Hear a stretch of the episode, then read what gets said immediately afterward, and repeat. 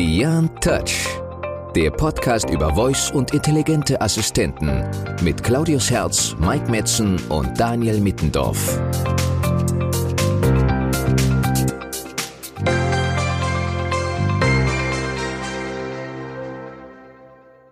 Herzlich willkommen zu unserer vierten Episode von Beyond Touch. Heute wieder mit mir, Mike Metzen, Claudius Herz sowie unserem Gast, Professor Dr. Carsten Totz von der Hochschule für Technik und Wirtschaft in Berlin. Hallo zusammen.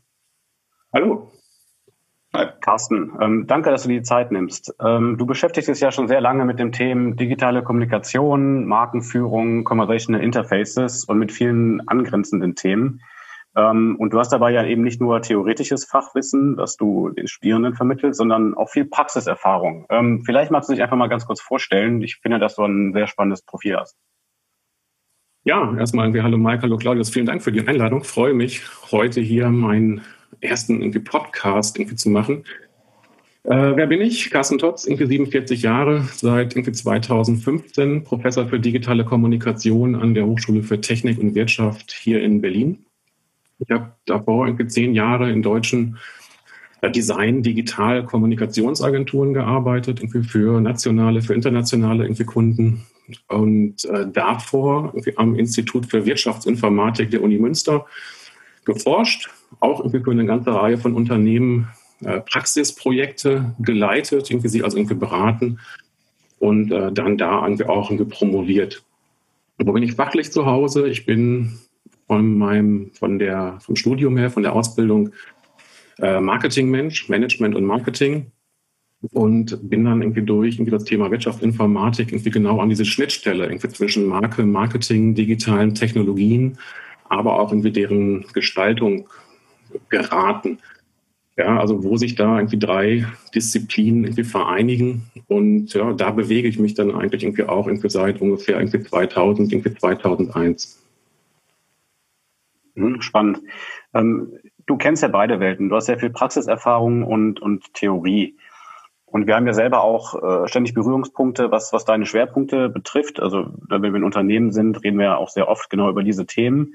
Und ich kann mir ganz gut vorstellen, dass es sicherlich eine große Herausforderung ist, auch gerade die sehr praxisrelevanten Inhalte den Studierenden zu vermitteln ähm, und auch die Inhalte, sage ich mal, auf einem aktuellen wissenschaftlichen Level halten zu können. Ähm, da würde mich mal interessieren, wie, wie schaffst du das? Wie machst du das? Ja, wie, wie, wie generierst du die, die Inhalte und wie vermittelst du das? Und ich kann mir auch ganz gut vorstellen, dass dort halt eben deine ganze Praxiserfahrung dir zugute kommt und du entsprechend mit der Erfahrung, äh, glaube ich, gut in der Lage bist, das dann entsprechend zu vermitteln. Gute Frage. Ich glaube, die Herausforderung irgendwie hast du schon recht gut irgendwie umrissen. Das ist halt irgendwie in dem Bereich irgendwie der digitalen Kommunikation, digitaler Technologien, Online-Marketing irgendwie nicht so trivial, da auf der einen Seite irgendwie aktuell zu bleiben, dann auf der anderen Seite irgendwie das irgendwie, was der, der Arbeitsmarkt in gewisser Weise fordert, irgendwie von äh, Junioren, irgendwie von Young Professionals, das im Studium halt irgendwie zu verankern irgendwie und äh, zu hinterlegen irgendwie von den Kompetenzen. Ich glaube, es ist recht, also man, man kriegt es irgendwie recht gut irgendwie hin, irgendwie noch zu erkennen, irgendwie was ist gerade irgendwie angesagt irgendwie und in welche Richtung irgendwie muss man irgendwie denken. Ja, da guckt man halt irgendwie auf irgendwie die entsprechenden irgendwie Medien, irgendwie da guckt man auf die entsprechenden Konferenzen, irgendwie da redet man mit den Unternehmen, irgendwie zu denen man irgendwie Kontakt hat, irgendwie die man vielleicht hier und da auch ein klein bisschen irgendwie berät und bleibt da schon irgendwie auf einem Laufenden. Die größere Herausforderung ist dann halt eher, äh, den Spagat irgendwie hinzubekommen, weil die Studierenden irgendwie, die wir aufnehmen irgendwie in den ersten Semestern, von ihren Vorkenntnissen sehr heterogen sind. Es sind manche irgendwie, denen muss man irgendwie erstmal irgendwie einen Windows Explorer irgendwie oder einen Mac Finder irgendwie erklären, irgendwie, wie man eine Datei öffnet. Da kann man sich dann natürlich irgendwie vorstellen, irgendwie das ist irgendwie echt eine Strecke, die man da zurücklegen muss, irgendwie, um die einigermaßen irgendwie auf Spur zu bekommen, irgendwie für die aktuelle Kommunikations- und Marketingwelt. Das gelingt vielleicht mal besser, irgendwie mal irgendwie schlechter. Mhm, okay. Ja. Und ähm, die, du hast ja wirklich, äh, hast ja gesagt, zehn Jahre lang vorher quasi in der Praxis gearbeitet. Ähm, und bist ja dann in die, in die, in die Lehre gegangen. Und ähm, wie, wie hältst du dann den Kontakt zu den Unternehmen? Beziehungsweise, äh, ich meine, deine Zeit ist ja auch begrenzt, du musst, du musst Inhalte vorbereiten. Ähm, du bist jetzt seit gut fünf Jahren quasi in der, in der Lehre. Ähm, und wie schaffst du es eigentlich dann auch, auch zeitlich, dich dann, sag ich mal, noch mehr mit so, so praxisnahen Themen zu beschäftigen und auch den Kontakt zu den Unternehmen zu halten? Weil ich denke, dass das schon für dich essentiell ist, um halt die, die Inhalte, wie du es ja eben auch schon gesagt hast, entsprechend vermitteln zu können. Es ist zeitlich anspruchsvoll, da hast du vollkommen recht. Gerade auch, wie du es beschreibst, irgendwie, weil man irgendwie Lehrinhalte äh, recht häufig überarbeiten muss, irgendwie in dem digitalen irgendwie Kontext. Irgendwie man äh, verzweifelt manchmal daran. Das ist aber Fluch und Segen, weil man bleibt irgendwie aktuell. Man wünscht sich aber manchmal, man hätte vielleicht mal äh, Mathe gemacht irgendwie und wird jetzt vielleicht irgendwie Mathe irgendwie unterrichten. Dann könnte ich, glaube ich, irgendwie bis zur Rente irgendwie die gleichen Vorlesungsunterlagen irgendwie verwenden. Ja. bei mir leider nicht. Äh, also ja, aber irgendwie, wie bleibt man irgendwie aktuell? Wie, wie hält man den Kontakt? Man hat natürlich irgendwie hier und da irgendwie Kontakte, irgendwie noch irgendwie aus der alten Zeit, irgendwie aber irgendwie durch Gastvorträge, durch äh, soziales Netzwerken kommt man immer wieder irgendwie auch irgendwie an neue Kontakte. Man trägt mal irgendwie auf Konferenzen vor, man wird mal irgendwie eingeladen, irgendwie um vielleicht kleine irgendwie Statement-Vorträge irgendwie zu halten. Und da tauscht man sich dann aus. Es ist häufig irgendwie sehr informell. Das ist keine, keine große Sache. Klar, ne, hier und da irgendwie hat man irgendwie auch irgendwie Beratungsmandate, wo man dann mal irgendwie intensiver mit Unternehmen irgendwie sprechen kann. Aber irgendwie viel passiert halt einfach irgendwie auf einer, auf einer informellen, ähm, auf einer informellen Ebene, irgendwie, was man dann halt irgendwie ergänzt, irgendwie um irgendwie das, was man irgendwie in der akademischen Literatur liest, irgendwie das, was man irgendwie in der Praktikerliteratur liest. Und so formt sich dann hoffentlich irgendwie ein einigermaßen vernünftiges, realistisches Bild von dem, worum es da aktuell geht. Ja, ich glaube, das ist auch eine Herausforderung. Ich vermute einfach mal, dass es jetzt zu deinen Themen jetzt nicht sonderlich viele wissenschaftliche Paper gibt oder zumindest weniger als in anderen klassischen Bereichen. Ähm, wie tauschst du dich denn eigentlich mit, mit Kollegen und Kolleginnen aus, ähm, wenn es halt darum geht, du, dass du neue Inhalte produzierst für die Studierenden? Ähm, hast du da überhaupt genügend Kollegen und Kolleginnen, mit denen du dich austauschen kannst? Oder bist du da eher so, so eine Art One-Man-Show und musst dich da durchkämpfen und machst das quasi als alleine? Ja, ein bisschen kritische Frage von dem. Äh, ein Großteil ist man wirklich irgendwie eine One-Man-Show. Also wir sind irgendwie als Hochschulprofessoren spezialisiert auf irgendwie unser irgendwie Fachgebiet, irgendwie auf unsere Professur. Und wir haben jetzt nicht wie an einer Universität zum Beispiel einen ganzen Mitarbeiterstab, wo man sich dann vielleicht irgendwie mit wissenschaftlichen Mitarbeitern leichter irgendwie unterhalten könnte, irgendwie zu irgendwie dem Themenkomplex, irgendwie den man irgendwie vertritt. Klar, hat man irgendwie Kollegen, irgendwie mit denen man irgendwie auch spricht, irgendwie zu empirischen Verfahren, irgendwie, wie man da irgendwie rangehen kann. Und man spricht natürlich irgendwie auch über irgendwie aktuelle Themen, irgendwie, ob das jetzt irgendwie Voice ist, ob das KI ist, irgendwie, ob das Chatbots sind, irgendwie, ob das irgendwie Influencer-Marketing ist. Das sind natürlich irgendwie aktuelle irgendwie Themen, irgendwie, über die man dann irgendwie reflektiert gemeinsam, irgendwie überhaupt keine Frage. Aber da ist jetzt kein Kollege, irgendwie, dem ich meine Folien vorher zeige, irgendwie, um mal checken zu lassen, ob das alles irgendwie so okay ist, irgendwie, was man dann da drauf packt.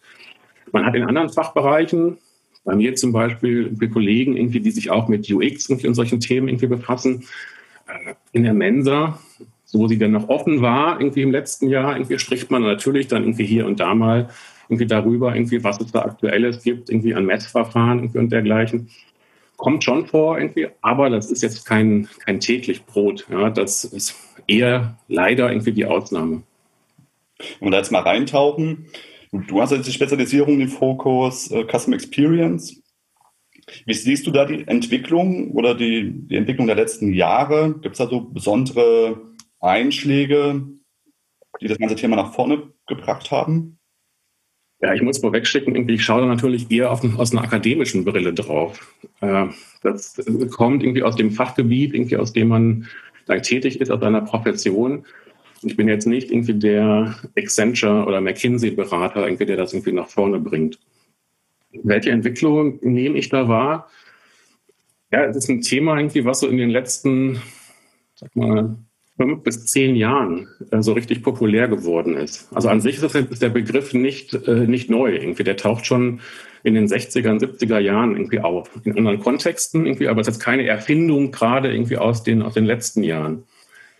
Mein, mein Eindruck irgendwie ist irgendwie, dass wir im Kontext der Digitalisierung uns Themen angenommen haben, wie zum Beispiel UX, äh, digitale Produkte, irgendwie Webseiten, irgendwie all das ganze Thema kam auf irgendwie und hat dann ein Stück weit irgendwie auch irgendwie das CX-Thema so ein bisschen irgendwie in der Bugwelle irgendwie mit irgendwie in die Marketingabteilungen der Unternehmen geschwemmt. Mhm. Man erkennt das so ein bisschen irgendwie an der Anzahl akademischer Publikationen. Ja, also das ist vielleicht im Gegensatz irgendwie zu den monetären Sachen, irgendwie, zu denen ich irgendwie kaum was irgendwie sagen kann. Irgendwie, da sagen mir diese ganzen Milliardenzahlen irgendwie auch nichts. 10 Milliarden, 15 Milliarden heute, 20, 25 Milliarden in fünf Jahren, weiß ich auch nie, irgendwie was rechnen die da irgendwie rein. Ist für mich irgendwie häufig irgendwie PR irgendwie oder irgendwie Marketing, Material, was da publiziert wird. Ähm, an den, anhand der Publikationen irgendwie sieht man irgendwie, dass wir da seit irgendwie knapp zehn Jahren jährliche Wachstumsraten von 18, 20 Prozent haben. War so ein Thema, was relevant scheint, irgendwie sehr relevant irgendwie scheint irgendwie und nach wie vor Fragen stellt, irgendwie, die aus dem akademischen Umfeld irgendwie bearbeitet werden. Diese 18, 20 Prozent interessanterweise an Wachstum, irgendwie, die man irgendwie da sieht, irgendwie, das sind irgendwie auch die Wachstumsraten, irgendwie, die dann irgendwie in dieser monetären Betrachtung irgendwie immer aufgeführt werden. Also wir haben da ein Wachstumsfeld, irgendwie, das kann man sagen. Wie lange das noch irgendwie anhält, weil wir erleben natürlich irgendwie, dass irgendwie Themen so Hype-Cyclen irgendwie unterlegen, die, die wachsen, die steigen und irgendwann nimmt das Wachstum dann irgendwie auch ab irgendwie und die sind irgendwie da und bleiben konstant relevant. Ähm, ja, wo wir da gerade stehen, keine Ahnung. Noch, wächst, noch wächst die Bedeutung. Und, und wenn wir jetzt mal drauf schauen, so auch irgendwie von, von oben oder akademisch, was würdest du sagen, was umfasst ähm, Custom Experience da an sich alles? Oder auch aus deinen Augen? Und für mich und da liege ich irgendwie auf der Linie irgendwie der, der akademischen Welt, umfasst das irgendwie erstmal alles, irgendwie, was wir so als Reaktionen oder Reaktion der Kunden irgendwie auf alle irgendwie direkten und indirekten irgendwie Interaktionen mit einem Unternehmen mhm. beziehen können. Oder anders ausgedrückt, irgendwie immer dann, irgendwie, wenn ein Mensch, ein Kunde an einem irgendwie Touchpoint mit einem Unternehmen direkt oder indirekt irgendwie interagiert, kommt es irgendwie zur Reaktion, ob das kognitiv, emotional ist, irgendwie sozial. Und äh, das wird irgendwie als Customer Experience verstanden. Das verstehe ich auch darunter. Und das fließt dann also das, diese stetig wachsende Kundenzentrierung und der Blick halt auf den Kunden, wo ist der Kunde, was macht der Kunde und wie bringe ich eben die Best Experience. Ja, genau. Und also du sagst Kundenzentrierung, irgendwie, wenn man sich irgendwie anschaut, irgendwie, wie ist so die Popularität von, von Themen wie Customer Centricity irgendwie in der akademischen Literatur, dann wächst das parallel irgendwie zu CX. Also ja, das sind, sieht man irgendwie, dass irgendwie beide irgendwie Stränge gleichzeitig irgendwie ansteigen. UX irgendwie ist so ein bisschen irgendwie vorgelagert. Ja, das ist dann noch irgendwie der andere Bereich, vielleicht insgesamt irgendwie der kleinere Bereich, irgendwie zu CX. Kann man lange darüber irgendwie philosophieren. Ne? Aber irgendwie das spielt mit Sicherheit irgendwie da rein. So. Aber es verändert halt irgendwie auch die Sichtweise auf Sachen irgendwie in Unternehmen. Ja, weil diese Experience-Komponente irgendwie, also ganz bewusst irgendwie auch irgendwie die Erfahrung, die Wahrnehmung, das irgendwie Erlebnis im Moment irgendwie aber auch irgendwie über den Zeitablauf, also das Sammeln von Erfahrungen, das irgendwie in den Vordergrund zu stellen von Unternehmenstätigkeiten, das relativ neu und scheint irgendwie viele Sachen irgendwie auch abzulösen.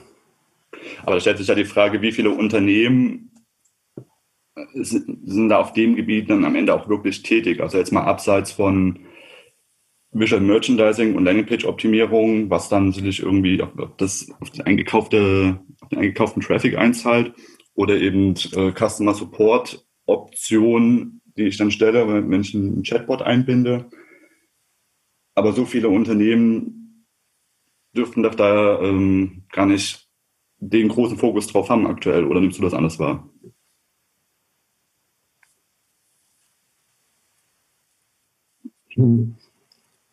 Ich, ich fange mal irgendwie anders an. äh, ich glaube irgendwie, dass Customer Experience, irgendwie Customer Experience Management irgendwie ein Thema für jedes irgendwie Unternehmen sein sollte. Ja, total. Weil das ist erstmal da. Punkt. Ja, ich, ich kann das nicht irgendwie wegdefinieren. Also ob ich das in meine PowerPoint-Präsentation oder in mein Mission Statement oder in meine Marketingziele schreibe irgendwie oder nicht, spielt irgendwie überhaupt keine Rolle. Die Kunden irgendwie haben irgendwie eine Erfahrung irgendwie mit, den, mit dem Unternehmen, an den Touchpoints, irgendwie mit den Interaktionen. Und die Entscheidung, die ich habe als Unternehmen, die mir bleibt, ist, möchte ich das gestalten? Und wenn ja, irgendwie wie möchte ich das gestalten? So ein bisschen wie im Wetter. Ne? Kann ich auch lange darüber irgendwie diskutieren, irgendwie, ob Wetter gut oder schlecht ist. Irgendwie hilft nichts. Also Wetter ist halt einfach da. Genauso sehe ich das irgendwie auch irgendwie bei CX. Was ich natürlich irgendwie wahrnehme, ist irgendwie, dass das Bewusstsein da irgendwie unterschiedlich stark ausgeprägt ist. Äh, ich hätte gedacht, irgendwie, dass irgendwie Unternehmen irgendwie schneller erkennen, irgendwie, welche Bedeutung irgendwie dahinter ist. Und da gibt es ja auch eine ganze Reihe von Untersuchungen, irgendwie, die so etwas wie eine Designqualität messen. Und Designqualität irgendwie von irgendwie Produkten, irgendwie von irgendwie Prozessen eines Unternehmens haben häufig irgendwie etwas irgendwie auch mit irgendwie Customer Experience irgendwie zu tun. Und diese ganz, und alle Studien irgendwie, die ich kenne, irgendwie stellen irgendwie fest, irgendwie, dass diese sehr designorientierten irgendwie Unternehmen, klar, ja, irgendwie immer Apple dabei und sowas, Google irgendwie auch, dass die halt irgendwie alle anderen irgendwie Unternehmen ganz krass irgendwie outperformen, auch in finanziellen irgendwie Dimensionen. Also da gibt es genügend irgendwie Indizien, dass eine entsprechende Orientierung wertvoll ist oder wertschöpfend für ein Unternehmen ist. Warum reagiert man nicht darauf? Oder warum reagiert man in Deutschland vielleicht noch sehr verhalten darauf? Ich glaube, das ist halt auch einfach nicht so leicht, äh, das irgendwie umzusetzen. Äh, weil ich muss da halt neue Verantwortungen schaffen. Ich muss irgendwie crossfunktionale Teams bilden. Ich muss Prozesse neu gestalten. Ich glaube halt, irgendwie CX ist halt nicht nur irgendwie eine bessere Landingpage irgendwie Conversion. Das ist das allerkleinste Problem. Das ist für mich auch irgendwie eher eine Denke, die noch sehr aus dem alten, push-orientierten Marketing-Denken kommt. Ich muss irgendwie zuhören, ich muss verstehen, irgendwie was, Kunde, was will der Kunde irgendwie überhaupt. Irgendwie, ich muss mir Gedanken machen, irgendwie welches irgendwie Erlebnis, welche Erfahrungen, irgendwie in welchen Kontexten, irgendwie an den Kontaktpunkten möchte ich vermitteln, irgendwie und wie kann ich irgendwie das, was ich irgendwie gestalten kann. Ich kann ja nicht alles gestalten. Wie kann ich das gestalten, irgendwie damit ich möglichst nahe daran komme? Ich vermute, das braucht halt einfach eine Zeit, bis ja. Unternehmen das genau verstanden haben. Genau. Ich finde, du hast das ähm, super um, umschrieben auch dieses Cross-Funktionale. Ähm, und wenn ich halt auch überlege, was man als, wenn man dafür verantwortlich ist für das Thema, braucht man halt echt viele verschiedene Skills. Und ich glaube, das ist auch so das Problem, wenn, wenn du halt einerseits ähm, auch die Strategie des, des, Unternehmens damit ja sehr stark beeinflusst, auch so die, die, die Unternehmenskommunikation und dann halt eben diese Teams vereinbaren und stell dir das jetzt mal in einer Konzernstruktur vor ähm, da glaube ich halt schon, dass, dass das ein sehr großes Thema ist und dass es halt eben auch sehr schwierig ist, da entsprechend auch, auch Leute dann zu finden, die sich darum kümmern. Weil mein Eindruck ist, ähm, dass in vielen Unternehmen, dass da keiner wirklich für dieses Thema verantwortlich ist, sondern halt eher dann für so äh, einzelne Unterthemen wie jetzt irgendwie UX. Ja, es gibt etliche UX-Leute, äh, die sich nur um das Thema kümmern, aber es gibt irgendwie selten, sage ich mal, so eine richtige Customer Experience Abteilung, die dann von einer äh, dedizierten Person geleitet wird. Das ist so meine Erfahrung, was ich habe. Ja, also ich habe äh, jetzt auch, auch selten während meiner Laufbahn irgendwie konkret über das Thema Customer Experience äh, gesprochen, sondern eher halt immer mit den einzelnen Fachleuten. Das beschreibt das eigentlich, was du eben gesagt hast, sehr, sehr schön, ähm, was da halt eben auch die, die Herausforderungen sind. Das, das würde ich glatt so unterschreiben. Die Frage ist irgendwie, ob wir entsprechende Leute brauchen oder, oder Abteilungen. Ein Stück weit ist das natürlich schon eine Philosophie eines Unternehmens, irgendwie, wie ich irgendwie mit irgendwie Kunden, vielleicht auch irgendwie intern mit Mitarbeitern irgendwie umgehe. Also was es halt schon gibt, irgendwie, das kann man ja irgendwie ablesen. Es gibt entsprechende Rollen. Auf einmal gibt es sowas wie ein irgendwie CXO, ein Chief Experience Officer, ein Unternehmen. Oder es gibt irgendwie ein CCO, irgendwie ein Chief Customer Officer. Irgendwie, da merkt man halt schon, das geht in so eine Richtung. War die Frage irgendwie, wo ist das? Welche Unternehmen sind das? Welche Verantwortungen irgendwie haben die? Ich glaube, irgendwie abseits irgendwie der äh, Jobtitel ist irgendwie dieses Thema Unternehmenskultur. Welches Bewusstsein habe ich dafür? Für mich noch irgendwie entscheidender, irgendwie, als ob einer dafür die Verantwortung hat. Ja, und das Bewusstsein muss sich halt äh, bilden. Wenn man die Vergangenheit schaut, gerade gibt es auch so diese, diese Redewendung äh, Service, Servicewüste Deutschland oder auch das, das ganze Thema Branding ist ja jetzt nicht so große Marken bauen, das, was, was sich in Deutschland irgendwie in der, in der Vergangenheit groß herausgebildet hat, ist ja schon eher performance getrieben und kauf ein Produkt und dann geh weiter. Und das muss sich halt wandeln. Ne? Und das ist natürlich auch Amazon das große Vorbild, wo irgendwie immer Tag eins ist und sich alles um den Kunden dreht und es dem Kunden halt. Ja. Wenn, ich ein Unternehmen bin, was recht jung ist oder was generell irgendwie aus einer Tech-Branche kommt und stark gewachsen ist, da sind irgendwie die Strukturen weniger verkrustet und weniger stark als vielleicht in anderen irgendwie Unternehmen. Ich glaube, eine N26 irgendwie wird nicht das Problem haben, irgendwie was irgendwie eine Commerzbank oder eine Deutsche Bank hat, irgendwie, wenn es irgendwie um solche Aspekte geht. Mhm ich glaube, da ist halt einfach irgendwie viel gewachsen. Das ist auch vollkommen nachvollziehbar irgendwie und okay. Irgendwie. Und das braucht Bewusstsein und das braucht auch Kraft, sowas zu verändern. Und das braucht auch Budget.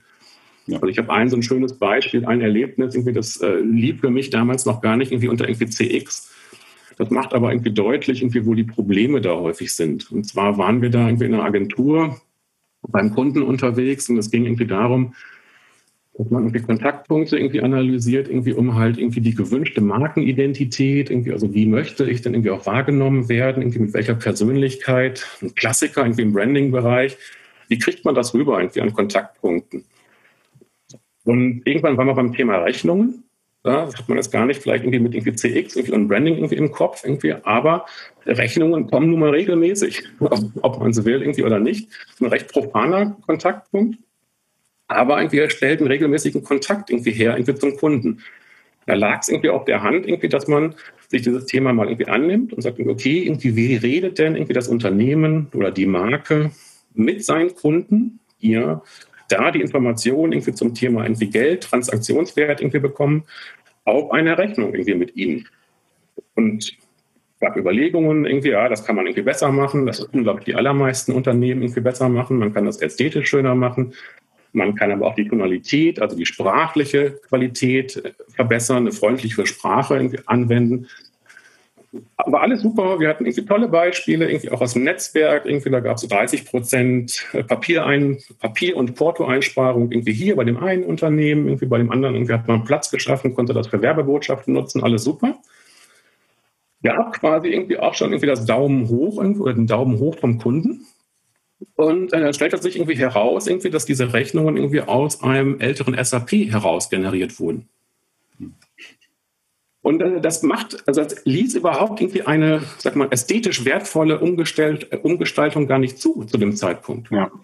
Und nur eine kleinere irgendwie Umgestaltung, ja, dass man mal irgendwie die Zeilenbreite irgendwie nicht irgendwie von irgendwie linken Rand irgendwie bis rechten Rand irgendwie laufen lässt, irgendwie und solche Sachen, hätte irgendwie 200.000 Euro gekostet weil hätte die IT-Beratung irgendwie umprogrammieren müssen. Ja, das sind halt Größenordnungen, irgendwie, die müssen irgendwie budgetiert werden, irgendwie in jedem irgendwie Unternehmen. Das kann ich nicht mal eben so irgendwie entscheiden. Was ist die Konsequenz? Ja, man macht es dann halt irgendwie doch nicht. Irgendwie und hofft, dass irgendeiner im Unternehmen daran denkt, wenn das nächste SAP-Update irgendwie ansteht, oder hat doch jemand mal eine gute irgendwie Idee gehabt. So, und jetzt wissen wir natürlich, wer ist für das eine, wer ist für das andere verantwortlich. Ich glaube, der, der hinterher irgendwie das nächste SAP irgendwie Update irgendwie mit irgendwie Accenture oder sonst wo irgendwie freizeichnet, äh, der wird andere Sorgen haben, irgendwie als sich irgendwie an diesen kleinen irgendwie CX irgendwie Aspekt irgendwie zum Thema Rechnungsgestaltung zu erinnern. Und da merkte ich dann halt so irgendwie, dass, dass viele äh, ja, viele Fallstricke lauern, einfach gerade irgendwie in diesem Abteilungs-, irgendwie übergreifenden, irgendwie in dem Zusammenspiel, irgendwie zwischen technischen Systemen, organisationalen irgendwie Verantwortungen, irgendwie Budgets. Was möchte das Marketing, was möchte der Vertrieb? Und ja, das muss man irgendwie ausbalancieren. Ich glaube, das ist irgendwie für kein Unternehmen trivial.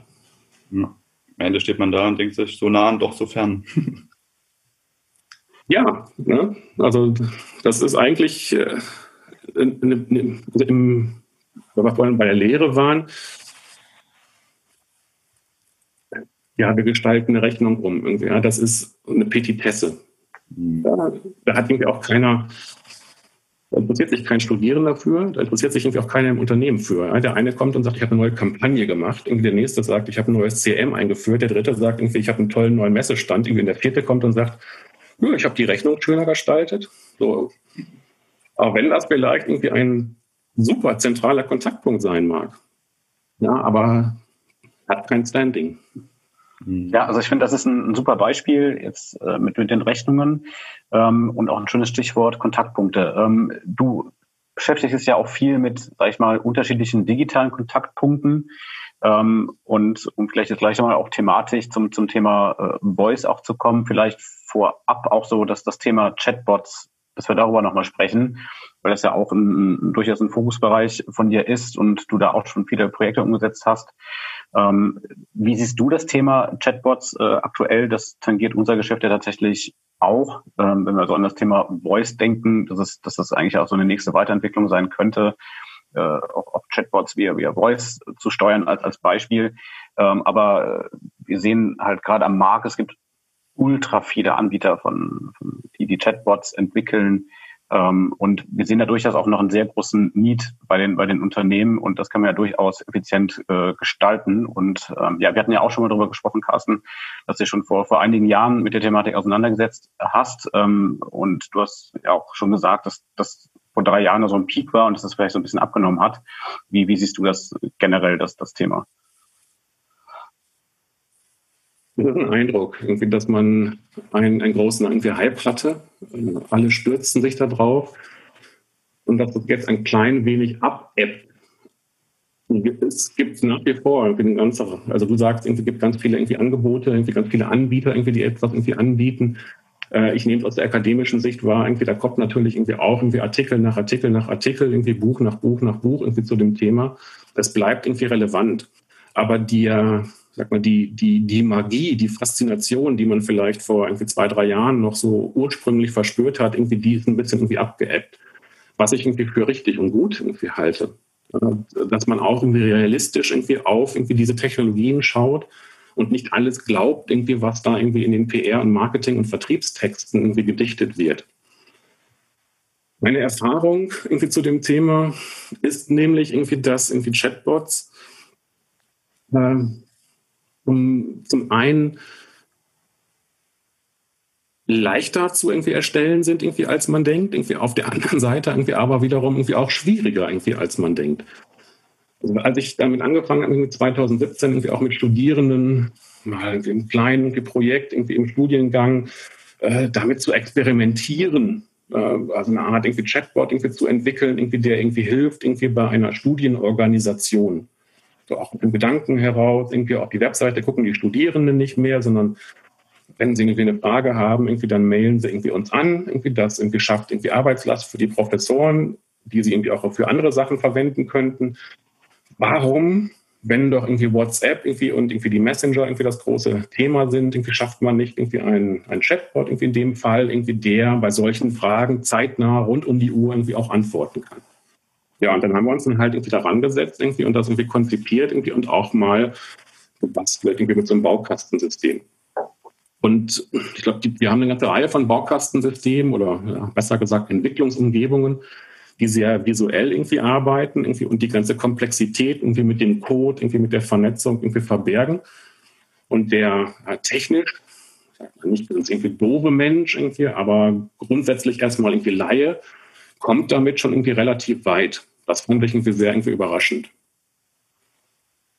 Schwieriger war es aber irgendwie, weil ich, weil glaube ich irgendwie alle, mit denen ich bislang gesprochen habe, irgendwie die, die Strukturierung, irgendwie die Gestaltung, irgendwie dieser Konversation zwischen Bot irgendwie und System mhm. und den Nutzern auf der anderen Seite alles andere als trivial irgendwie empfunden habe.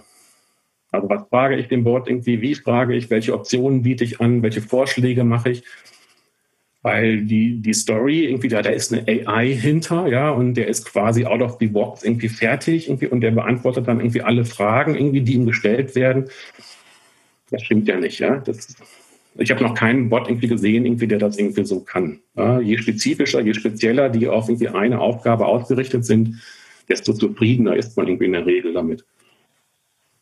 Das ist auch, ehrlich gesagt, so ein bisschen so mein Eindruck. Also ich nehme Chatbots selten als richtige digitale Assistenten wahr, die dir halt wirklich auch eine, als Beispiel eine Kaufentscheidung abnehmen, sondern ich meine, Klassiker ist ja, dass ein Chatbot eigentlich dafür da ist, äh, der im Prinzip ja einfach nur, äh, wenn du halt sag ich mal, einen guten FAQ-Bereich hast und ja, du zu faul bist, dir das durchzulesen, dass dir der Chatbot zum Beispiel dann hilft, ähm, die, die, die richtige Antwort zu erhalten auf jetzt irgendwie ein Thema äh, zum, zum Vertrag oder zu so ganz generischen Informationen, die du auf der Seite findest. Und ich glaube halt auch, dass ähm, das so die erste Stufe ist, wenn man so an Chatbot denkst, äh, denkt. Und ähm, das hängt ja auch immer dann davon ab, wie gut sind die, die Daten auf, auf, der, auf der Seite strukturiert. Ne? Wenn du halt irgendwie eine Seite hast mit ganz wenig Inhalten, ähm, dann brauchst du, glaube ich, erst gar nicht anfangen, äh, über ein Chatbot nachzudenken, sondern ich glaube, die Basis müsste schon halt irgendwie guter Content sein. Und in der Regel sind das halt äh, auch bei, bei großen Konzernen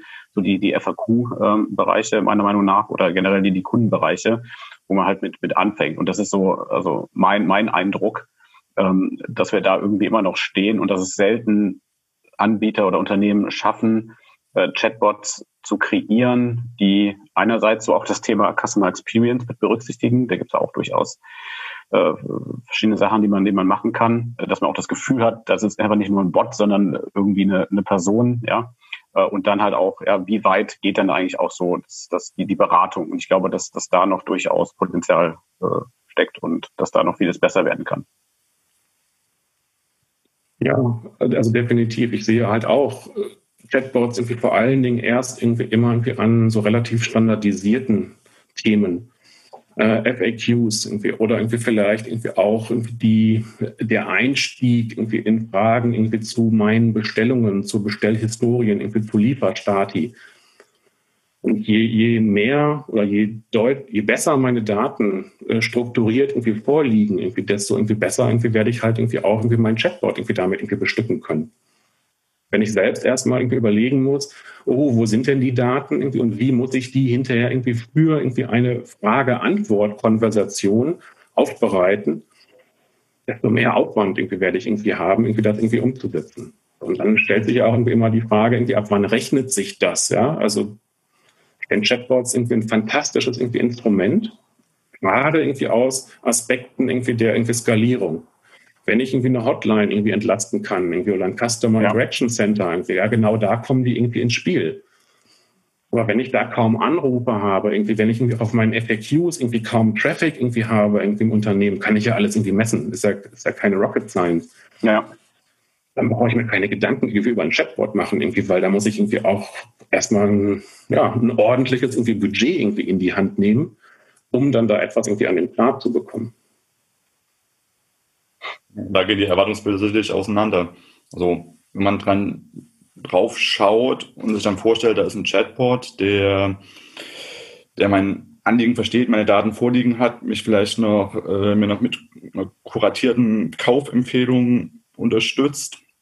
Das ist halt die eine Sicht. Die andere ist dann, ähm, dass der mit wenig Leidensdruck und wenig Leidenschaft da implementiert wurde und ja, vielleicht als Weiche agiert, mir einen Link in den FAQ-Bereich gibt oder mich an eine Hotline weiter verweist. Und, und, der Spagat geht dann eben auseinander. Und das glaube ich, die Experience, die, die man aktuell wahrnimmt oder die ich wahrnehme. Also ich vermute, dass Unternehmen momentan auch noch stark damit experimentieren. Finde ich auch okay. Das eine auszuprobieren, das andere auszuprobieren. Ich bin skeptisch, irgendwie, wenn es irgendwie um so Implementierungen geht, irgendwie, die man am Anfang irgendwie immer gelesen oder wahrgenommen hat, irgendwie von KLM oder Lufthansa, äh, wo man so Flugbuchungsprozesse irgendwie komplett und ausschließlich irgendwie über irgendwie ein Chatbot irgendwie hat. Äh, da einfach ein Fragezeichen irgendwie, weil das irgendwie für mich irgendwie momentan noch äh, nicht in Frage kommen würde, irgendwie persönlich ja, jetzt einen Flug irgendwie nach irgendwie LA einfach mal irgendwie über irgendwie einen Chatbot irgendwie Dialog irgendwie zu buchen, äh, wäre für mich noch irgendwie ungewohnt. So und ja, ja aber vielleicht muss man also muss man es erstmal irgendwie probieren, um zu gucken, irgendwie wie reagieren die Kunden da drauf, weil Ja, also so ein iPhone konnten wir uns vorher auch nicht vorstellen, ne, was das eigentlich irgendwie ist. Irgendwie. Und dann äh, fanden wir es doch gut, irgendwie nach einer gewissen Zeit. Das haben wir vielleicht irgendwie hier auch. Natürlich zwei Themen. Das eine ist, ob das jetzt so ein Vertrauensthema bei dir ist, warum du jetzt einen Flug nicht über ein Chatbot buchen würdest. Und die, das andere, die andere Seite ist natürlich, wenn du es einmal vollzogen hast über ein Chatbot und gesehen hast, das geht ja viel einfacher und bequemer und schneller, dann würdest du jetzt ja nicht wieder zurück wollen und sagen, jetzt möchte ich wieder durch, durch den Funnel und die Eingabemaske und die acht, acht Steps in, in der Lufthansa-App. Was im Endeffekt dann ein bisschen den, den Druck verdeutlichen soll, dass im Grunde sind wir jetzt in unserer experimentellen Welt, wo, glaube ich, wie du auch sagst, so probiert wird und vielleicht auch noch nicht mit, überall mit der, mit der nötigen Leidenschaft, die dann auch relevante Ergebnisse erzeugt. Ähm, aber die Unternehmen müssen sich natürlich dahingehend vorbereiten, dass sie die Daten, was du ja auch angesprochen hast, ihre Daten in den Griff kriegen und, und diese Modelle entwickeln, weil wenn der Damm einmal bricht und das dann das, das neue Normal ist, dann geraten Unternehmen, die das nicht anbieten, natürlich relativ schnell ins Hintertreffen. Das glaube ich auch. Ich glaube, es ist auch jetzt die Phase, sich irgendwie dem irgendwie zu stellen und Wissen aufzubauen im Unternehmen, Kompetenzen aufzubauen, auch erste Erfahrungen irgendwie zu machen. Wie lange dauert so ein Projekt? Irgendwie, was bedeutet das? Irgendwie, welche Schnittstellen, welche APIs irgendwie brauche ich? Weil wenn du sagst, das Lufthansa, also machen wir uns irgendwie nichts vor, irgendwie, das Ding muss halt irgendwie an das komplette irgendwie Buchungssystem irgendwie angeschlossen sein. Bloß irgendwie an die Kundendatenbank irgendwie und irgendwie alles. Ja, bloß irgendwie vielleicht an das separate System irgendwie zum Thema irgendwie Zahlungs irgendwie Abwicklung. Das ist, glaube ich, nicht besonders trivial. Mhm. Ähm, Dammbruch, also fragt es irgendwie auch irgendwie, was hält mich davon ab oder was sind so meine irgendwie Punkte? Vertrauen weiß ich gar nicht, irgendwie, ob das irgendwie ein Vertrauensthema ist. Irgendwie. Also es wäre vielleicht ein Vertrauensthema, irgendwie, dass ich mir nicht sicher bin, irgendwie, ob mir Lufthansa irgendwie da irgendwie den besten Preis anbietet, weil ich möchte jetzt auch nicht über den Tisch gezogen werden. Mhm. Sonst irgendwie habe ich halt irgendwie mit irgendwie den, den Themen häufig ein Problem dahingehend, irgendwie, dass irgendwie immer argumentiert wird, Sprache ist unser natürlichstes, komfortabelstes Eingabegerät, irgendwie jeder irgendwie spricht, irgendwie ist alles total leicht und ist total easy. Das klingt irgendwie immer auch ganz gut, wird meiner Meinung nach aber nicht hinterfragt. Weil für mich ist das nicht Quatsch. Ich finde, Sprache ist ein tolles irgendwie Instrument. Es ist irgendwie auch irgendwie eine komfortable irgendwie Form der Bedienung von etwas, wenn das System irgendwie mich so versteht. Und äh, ja, ich kann halt über Siri, Alexa wunderbar irgendwie Musik abspielen lassen. Ich kann den Timer starten lassen, alles cool. Ich kann vielleicht auch irgendwie eine Lampe steuern. Nur da fängt es ja irgendwie schon irgendwie an, irgendwie, dass ich das erstmal konfigurieren muss. So, den Standard-Lichtschalter muss ich nicht konfigurieren. Wenn ich irgendwie über Lufthansa irgendwie etwas irgendwie buchen möchte über ein Chatbot, muss ich voraussichtlich irgendwie da auch irgendwie erstmal irgendwie zig irgendwie Erlaubnisse irgendwie erteilen und bin dann vielleicht gar nicht mehr irgendwie so weit irgendwie von deinem Acht-Stufen-Prozess, den du beschreibst, irgendwie, den ich irgendwie im Web habe. Also worauf will ich irgendwie hinaus irgendwie oder was ist irgendwie ein bisschen irgendwie mein Thema und mein, meine Kritik an der Diskussion? Es wird mir zu schwarz-weiß argumentiert. Ich glaube irgendwie, es gibt ganz viele gute Gründe, gegen Chatbots irgendwie und vielleicht auch gegen irgendwie Voice, irgendwie, weil ich irgendwie andere irgendwie Bedienmuster habe, irgendwie, die für mich irgendwie effizienter irgendwie und schneller sind. Ja, das sehen wir auch. Also das, das, mhm. das sehen wir und das, das denken wir auch genauso. Im Grunde genommen wird es eine 360-Grad-Welt geben von verschiedenen Interfaces und verschiedenen Eingabeformen, die sich je, je nach dem Kontext des Nutzers abwechseln und ergänzen werden. Und da so saubere Übergaben zu realisieren und die, eben die, die, die Daten bereitzustellen, das wird die Kür sein. Aber im Reality-Check setzt man sich ins Auto und, und möchte sich irgendwo hin navigieren lassen und gibt die Zieladresse dann per Sprache ein und dann klappt es halt nicht. Dann tippe ich es doch wieder ein, was irgendwie schneller geht. Jo, und selbst irgendwie dieses Eintippen irgendwie ist dann eigentlich schon irgendwie eine äh, eine, äh, die, die Hölle, ja? wenn ich das irgendwie über irgendwie die, die Buchstabenwahl irgendwie mache. Also irgendwie die, die, die, die implementierte Form der Eingabe ist eine Katastrophe irgendwie, dann will ich es besser machen, irgendwie mit Voice und kriege es irgendwie auch nicht hin. äh, ist natürlich dann irgendwie fragwürdig. Das ist natürlich der Ist-Zustand und ja. dass das kommen wird, dass das die, die Sprachsteuerung kommt und, und zu uns zu einem, auch einem, einem anderen, einem anderen Online-Sein führen wird, bin ich fest überzeugt. Aber wir sind da irgendwie am Anfang. Ja, total. Also, also man, man lernt da jetzt gerade zu. Ich glaube, irgendwie die Systeme irgendwie werden besser. Lassen wir mal alle irgendwie Datenschutz irgendwie und Ethikthemen irgendwie beiseite irgendwie, aber Google, irgendwie Amazon. Ich habe auch die Hoffnung aufgegeben, dass Siri nochmal äh, irgendwann irgendwie besser oder überhaupt irgendwie gut wird die, die lernen gerade, die werden irgendwie antrainiert. Aber man merkt halt irgendwie auch, irgendwie, das dauert eine Zeit. Ja, also wir haben die ja nicht irgendwie erst seit gestern. So nach den ersten irgendwie zwei Jahren hat man schon irgendwie jubiliert und gesagt, oh, 50 Millionen Nutzer irgendwie in der kürzesten Zeit irgendwie ever irgendwie erreicht. Also diese schönen Grafiken, die man da immer sieht. Stimmt ja irgendwie auch. Aber so richtig irgendwie produktiv sind wir damit, glaube ich, irgendwie noch nicht unterwegs. Zumindest nicht irgendwie im Mainstream. Ja, also klar, ne, gibt es irgendwie immer Sachen, irgendwie, wo es absolut irgendwie Sinn macht, irgendwie und wo man irgendwie auch produktive Kontexte geschaffen hat, irgendwie, wo dann irgendwie die Sprachsteuerung irgendwie oder halt auch ein Chatbot das Nonplus irgendwie Ultra ist. Aber ich glaube, irgendwie im Mainstream oder kurz vor Mainstream irgendwie sind wir damit noch nicht. Vielleicht fehlt auch noch so was wie so eine Killer-Applikation oder ein, wie sagt ihr dann, irgendwie Killer-Skill oder Killer-Actions.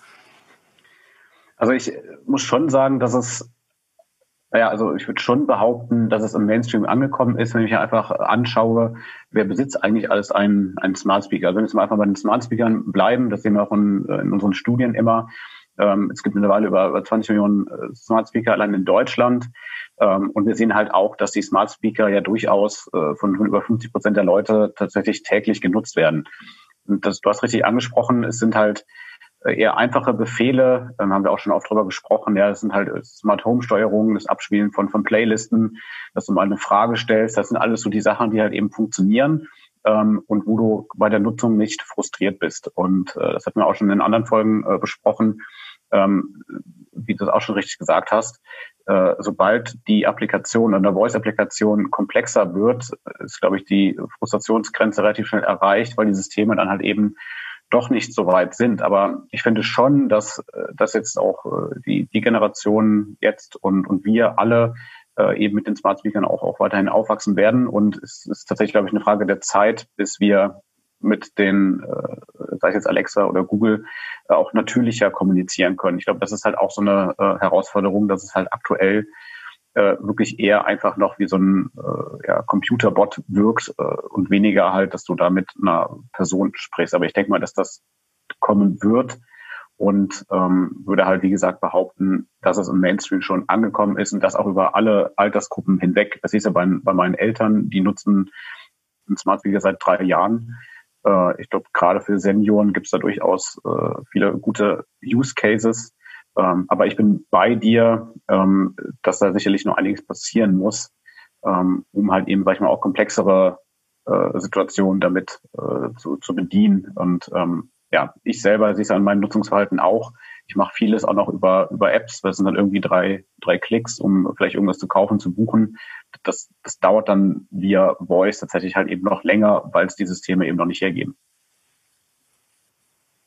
nicht, nicht im Mainstream angekommen, meinte ich weniger jetzt irgendwie die Geräte irgendwie und auch diese, diese klassische irgendwie Bedienung, gebe ich dir vollkommen irgendwie recht, ja, dass irgendwie jeder zweite so ein Ding irgendwie hat, mindestens irgendwie eins und irgendwie den, den Timer darüber stellt, irgendwie Spotify oder irgendwie andere Musik abspielen lässt. Irgendwie und also die, diese klassischen oder mittlerweile aktuell noch irgendwie klassischen äh, Use Cases, irgendwie, aber irgendwie darüber irgendwie hinaus, irgendwie das meinte ich ja. Also was kommt denn da mhm. noch irgendwie? Ich glaube, wenn man irgendwie wirklich an so eine ernsthafte irgendwie Smart Home Steuerung irgendwie denkt, irgendwie als nächste Ausbaustufe, dass es da schon deutlich irgendwie weniger wird.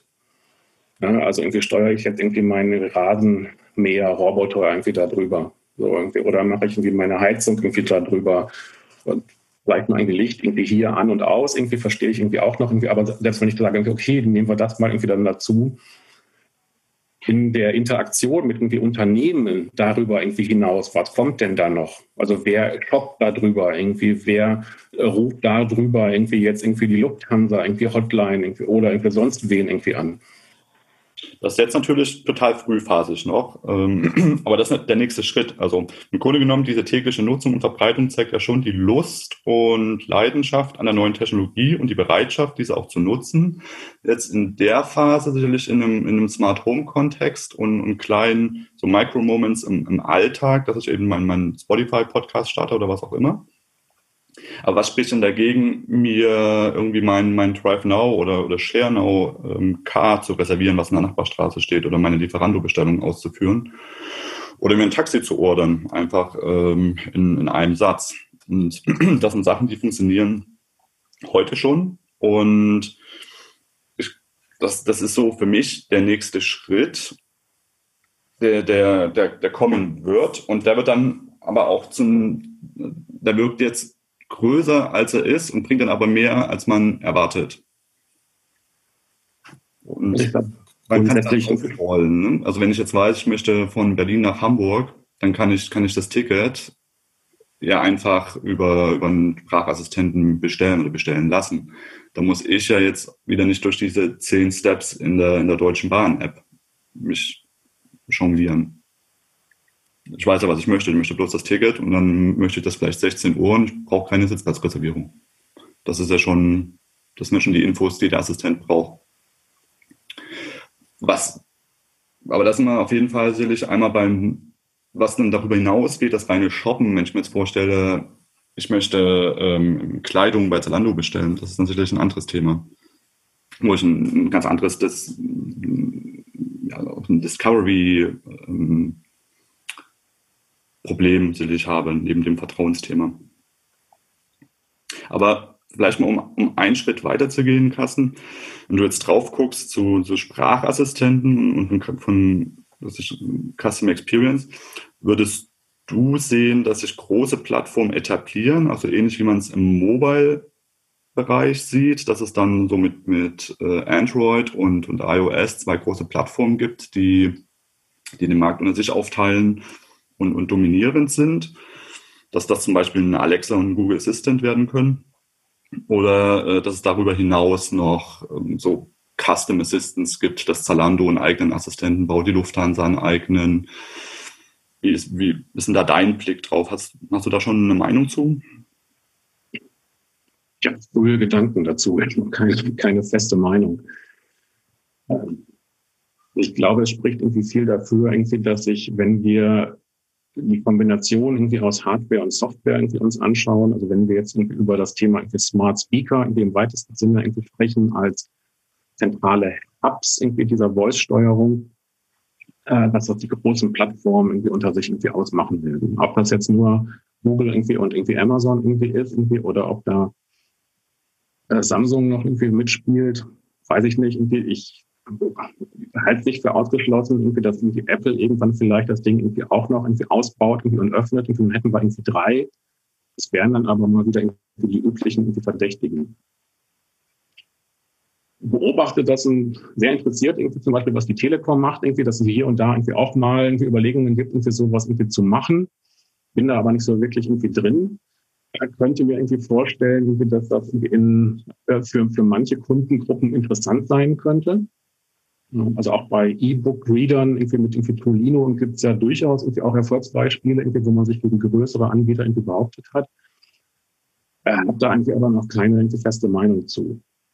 Bezogen irgendwie auf irgendwie Unternehmen, ähm, also irgendwie Zalando, eigenes Voice, eigener Voice irgendwie Assistant irgendwie, oder eine Bank, eigener irgendwie Voice Assistant,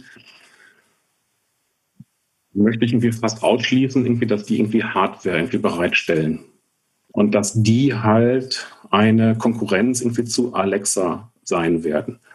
Ich halte aber nicht für ausgeschlossen, irgendwie, dass die Unternehmen auf anderen Plattformen, Kontaktpunkten auf der eigenen irgendwie Webseite oder vielleicht irgendwie auch irgendwie am Geldautomaten irgendwie oder von mir aus irgendwie auch irgendwie in irgendwie einer irgendwie App auf dem Smartphone entsprechende irgendwie Dienste irgendwie anbieten. Dass ich dann da irgendwie mit irgendwie der Fraucom direkt irgendwie chatten oder sprechen kann. Oder irgendwie mit irgendwie Herrn irgendwie Zalando, irgendwie als Shoppingberater oder etwas. Schwierig, ja, weil ich muss ja irgendwie über die, also ich, Anders ausgedrückt, irgendwie, wo sehe ich die Herausforderung? Die klassischen Spieler, Google mit Android, irgendwie Apple mit iOS, irgendwie Amazon jetzt irgendwie mit irgendwie Alexa, Google wieder irgendwie mit irgendwie den äh, entsprechenden Dien äh, Geräten, haben natürlich so diese Plattformen irgendwie und irgendwie die ersten zentralen irgendwie Interfaces irgendwie in der Hand irgendwie und dazu irgendwie werden Unternehmen irgendwie voraussichtlich keine Konkurrenz anbieten können. Die können halt irgendwie immer dann nur irgendwie auf der nächsten Ebene aktiv werden. Oder halt irgendwie auf die Klassiker irgendwie wie Webseite gehen, wo man irgendwie diese ja, Zugangskontrollen irgendwie über irgendwie App Stores, irgendwie Plattformen irgendwie nicht hat, was frei ist. Mhm. Sehr ähnlich im Grunde genommen, wie es auch so die, die Automobilhersteller äh, machen, die dann in ihr Infotainment-System bauen die ja auch verschiedene Assistenten ein. Ne? Die kann man dann, einmal haben sie ihren eigenen, ähm, wie beispielsweise Hey Mercedes und können dann halt noch Alexa oder, oder den Google Assistant mit draufbringen. Ja kann der Nutzer halt wählen, was er nutzt.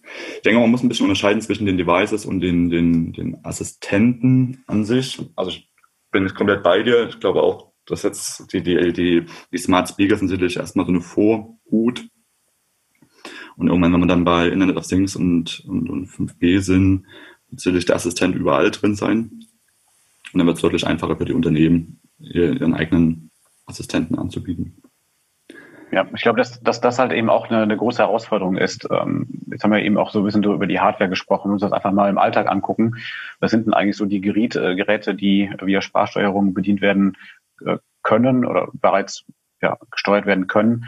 Sprich, sei es ein Backofen, äh, sei es der Herd, sei es die Kaffeemaschine, ja. Ich glaube schon, dass es gerade für so Unternehmen wie, wie Miele, Bosch, Samsung und Co. extrem spannend ist und sicherlich auch eine sehr große Herausforderung ist bauen wir da unseren eigenen Assistenten oder greifen wir halt eben auf bestehende Plattformen zurück? Ähm, denn es ist, glaube ich, sicherlich nicht leicht, in den großen Konzernstrukturen so ein Thema anzugehen. Und das finde ich halt auch extrem spannend. Ähm, ich glaube, da gibt es viele Pros und, und Kontras, äh, sag ich mal, für einen eigenen Assistenten.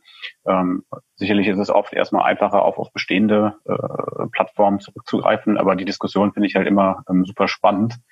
Ähm, ich denke mal, da könnte man auch noch jetzt stundenlang drüber sprechen.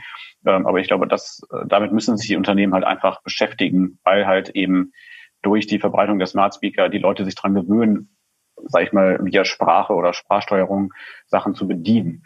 Und deswegen, äh, glaube ich, sollten Unternehmen auch jetzt schon anfangen, wenn es halt entsprechend passt oder der, der Use Case da ist, äh, sich mit dem Thema auseinanderzusetzen.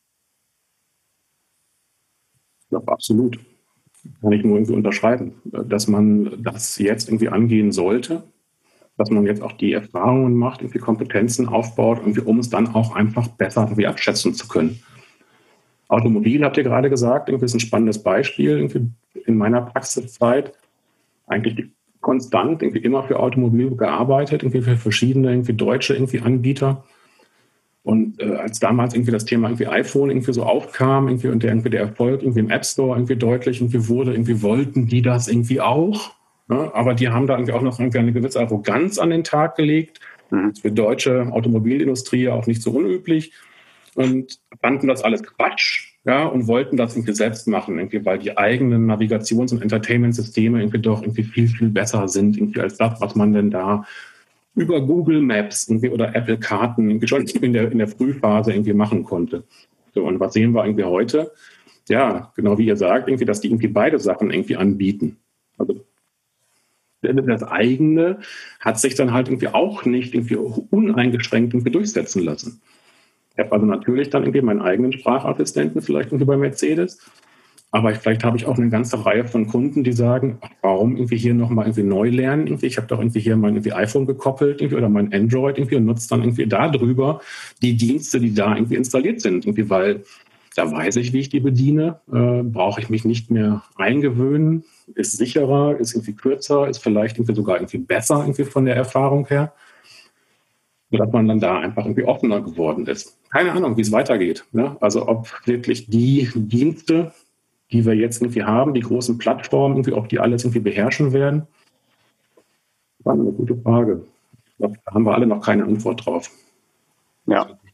Vielleicht äh, da abschließend noch, noch, noch die Frage und wenn wir jetzt einfach mal in die Zukunft schauen, ähm, was denkst du denn persönlich, Carsten, wieso das Interaktionsverhalten zwischen Mensch und Maschine in zehn Jahren sein wird? Was denkst du, wird da noch so kommen? Ja, ähm, ich meine, Klaus und ich sprechen ja viel über Voice. Wir denken aber auch, dass halt Voice dann eben nur ein Bestandteil ist und wir in Zukunft viel über, über Gesten auch steuern werden. Ich, wir sind auch der festen Meinung, ähm, dass, dass wir auf Displays nicht verzichten werden können. Was, was denkst du, wo da die, die Reise noch so hingehen kann?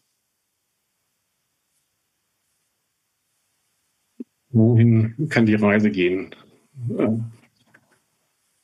Ich gucke immer erst so gerne ein bisschen irgendwie zurück. Ja, also wo waren wir irgendwie vor zehn Jahren? Wenn ihr jetzt fragt, wo sind wir irgendwie in zehn Jahren? Und ich glaube, irgendwie vor, vor zehn Jahren waren wir recht genau da, irgendwie, wo wir irgendwie heute sind, irgendwie nur irgendwie ohne irgendwie Alexa, Siri und Co., irgendwie ohne Smartwatches. Also ohne irgendwie die Voice-Komponente. Dafür hatten wir damals interessanterweise schon eine höhere Bedeutung irgendwie von Gestensteuerung wenn auch nur irgendwie auf der Nintendo Wii oder Xbox irgendwie mit irgendwie Kinect irgendwie, aber da gab es schon mal irgendwie etwas, mit dem man mhm. experimentiert hat. Wenn ich jetzt irgendwie versuche, von heute dann irgendwie die nächsten zehn Jahre irgendwie zu schauen, glaube ich irgendwie, dass wir irgendwie erstmal mehr oder minder so weitermachen werden, irgendwie wie wir irgendwie heute mit Maschinen interagieren stimme ich euch zu. Ich glaube, irgendwie, wir werden nach wie vor Tastaturen haben. Irgendwie, ich werde irgendwie Touch-Interfaces haben. Irgendwie, ich werde auch sicherlich noch eine Maus haben. Ich werde irgendwie sowas wie ein Pen irgendwie auch mal haben. Im Kern halt alles irgendwie grafische Oberflächen. Aber natürlich irgendwie wird irgendwie Sprache irgendwie da sein. Irgendwie über, irgendwie mehr, irgendwie und bessere Sprachinterfaces. Ich glaube, die Bedeutung von Sprache wird, wird wachsen. Wie viel die von diesem Kuchen irgendwie der, der grafischen Oberflächen abknapsen kann, weiß ich nicht. Ich bin auch gespannt, irgendwie was aus dem Kontext irgendwie XR, irgendwie AR noch so kommt. Ich denke mal, das wird irgendwie Richtung Gestensteuerung irgendwie gehen. Brille auf, irgendwie Hände irgendwie im Raum, irgendwie aller Minority Report, was ja irgendwie auch auf Forschungsergebnissen basiert, irgendwie nicht irgendwie auf äh, Drogen, irgendwie, die der Regisseur da genommen hat oder was. Ja. ja. irgendwie, wie man da irgendwie etwas irgendwie dann irgendwie bedient irgendwie und macht, irgendwie das äh, halte ich irgendwie vorstellbar hängt auch damit zusammen, irgendwie wann sowas kommt. Apple soll irgendwie an so einer AR-Brille irgendwie arbeiten, heißt es irgendwie seit Jahren. Schauen wir mal. Das kommt mit Sicherheit irgendwie dazu. So, wir werden Touch-Klick-Bedienung reduzieren, gehe ich fest davon aus. Andere Bedienparadigmen kommen hinzu, aber ich glaube nicht, dass es irgendwie einen fundamentalen Wechsel geben wird habe ich gestern gelesen, irgendwie hier, irgendwie Neuralink, irgendwie Elon Musk hat gesagt, irgendwie ja. ein Affe kann mit so einem Implantat ein Videospiel steuern. Ja, äh, also ich glaube nicht irgendwie, dass wir irgendwie in zehn Jahren alle Implantate irgendwie im Hirn haben. Und das möchte ich irgendwie ausschließen. Irgendwie. Da kann ich, da möchte ich mich auch festlegen. Ja. Vielleicht gibt es da durchaus irgendwie ein paar, irgendwie vielleicht auch wenn Elon Musk auf dem Weg irgendwie zum Mars ist, irgendwie mit seiner irgendwie Rakete, wünsche ich ihm auch viel Erfolg. Aber ich glaube, irgendwie für, für du und ich, irgendwie für die, in Anführungszeichen, Normalsterblichen, irgendwie wird das in den nächsten zehn Jahren irgendwie keine, keine Option sein. Ja, das, das sehe ich auch so. Ähm, ja, wobei es ne, gerade durch auch Elon Musk getrieben, da ja durchaus schon Szenarien gibt oder er ja quasi auch von sich behaupten würde, dass er sich auf jeden Fall so einen Chip einbauen lassen würde. Ich glaube schon, dass es eine Zielgruppe geben wird, die sowas spannend finden, sich irgendwie einen Chip zum Beispiel an der, an der Hand zu implementieren und dann ist das deine äh, digitale äh, Börse, quasi Geldbörse und dein, dein Ausweis. Ich glaube schon, dass das wird irgendwann kommen, aber da bin ich bei dir. Das wird sicherlich nicht in den nächsten ähm, zehn Jahren sein und ich finde das auch ein schöner Vergleich, wenn man einfach mal zehn Jahre zurückschaut und wo man jetzt ist. Klar gab es Innovationen, aber jetzt auch jetzt nicht die Rieseninnovation. Wenn wir jetzt darüber sprechen, uns so einen Chip zu implementieren, ähm, dann sehe ich das auch eher in wahrscheinlich eher in 15 bis, bis 20 Jahren. Da, da muss ich dir recht geben. Ähm, Carsten, äh, es hat uns sehr, sehr viel Spaß gemacht, mit dir äh, über die Themen zu sprechen, ähm, auch, sag ich mal, aus, aus einer theoretischen, fachlichen Sicht über diese Themen zu sprechen. Ähm, vielen Dank für deine Zeit. Ähm, vielleicht können wir uns in ein paar Jahren auch nochmal unterhalten und schauen einfach, ähm, wie, wie der Stand der Dinge ist. Äh, jedenfalls nochmal herzlichen Dank für deine Zeit und ähm, wünsche dir weiterhin viel Erfolg und äh, hoffe, dass wir uns demnächst wiedersehen. Ich danke euch auch, wünsche euch alles Gute, auch für Beto. Vielleicht können wir uns dann irgendwie in fünf Jahren über unsere Implantate äh, rein mental zusammenschalten irgendwie und irgendwie austauschen und drüber lachen, welchen Quatsch irgendwie ich hier heute von mir gegeben habe. Wunderbar. Vielleicht auch nicht. Spaß gemacht. Danke dir, Carsten. Tschüss. Sie hörten Beyond Touch, der Podcast über Voice und intelligente Assistenten mit Claudius Herz, Mike Metzen und Daniel Mittendorf.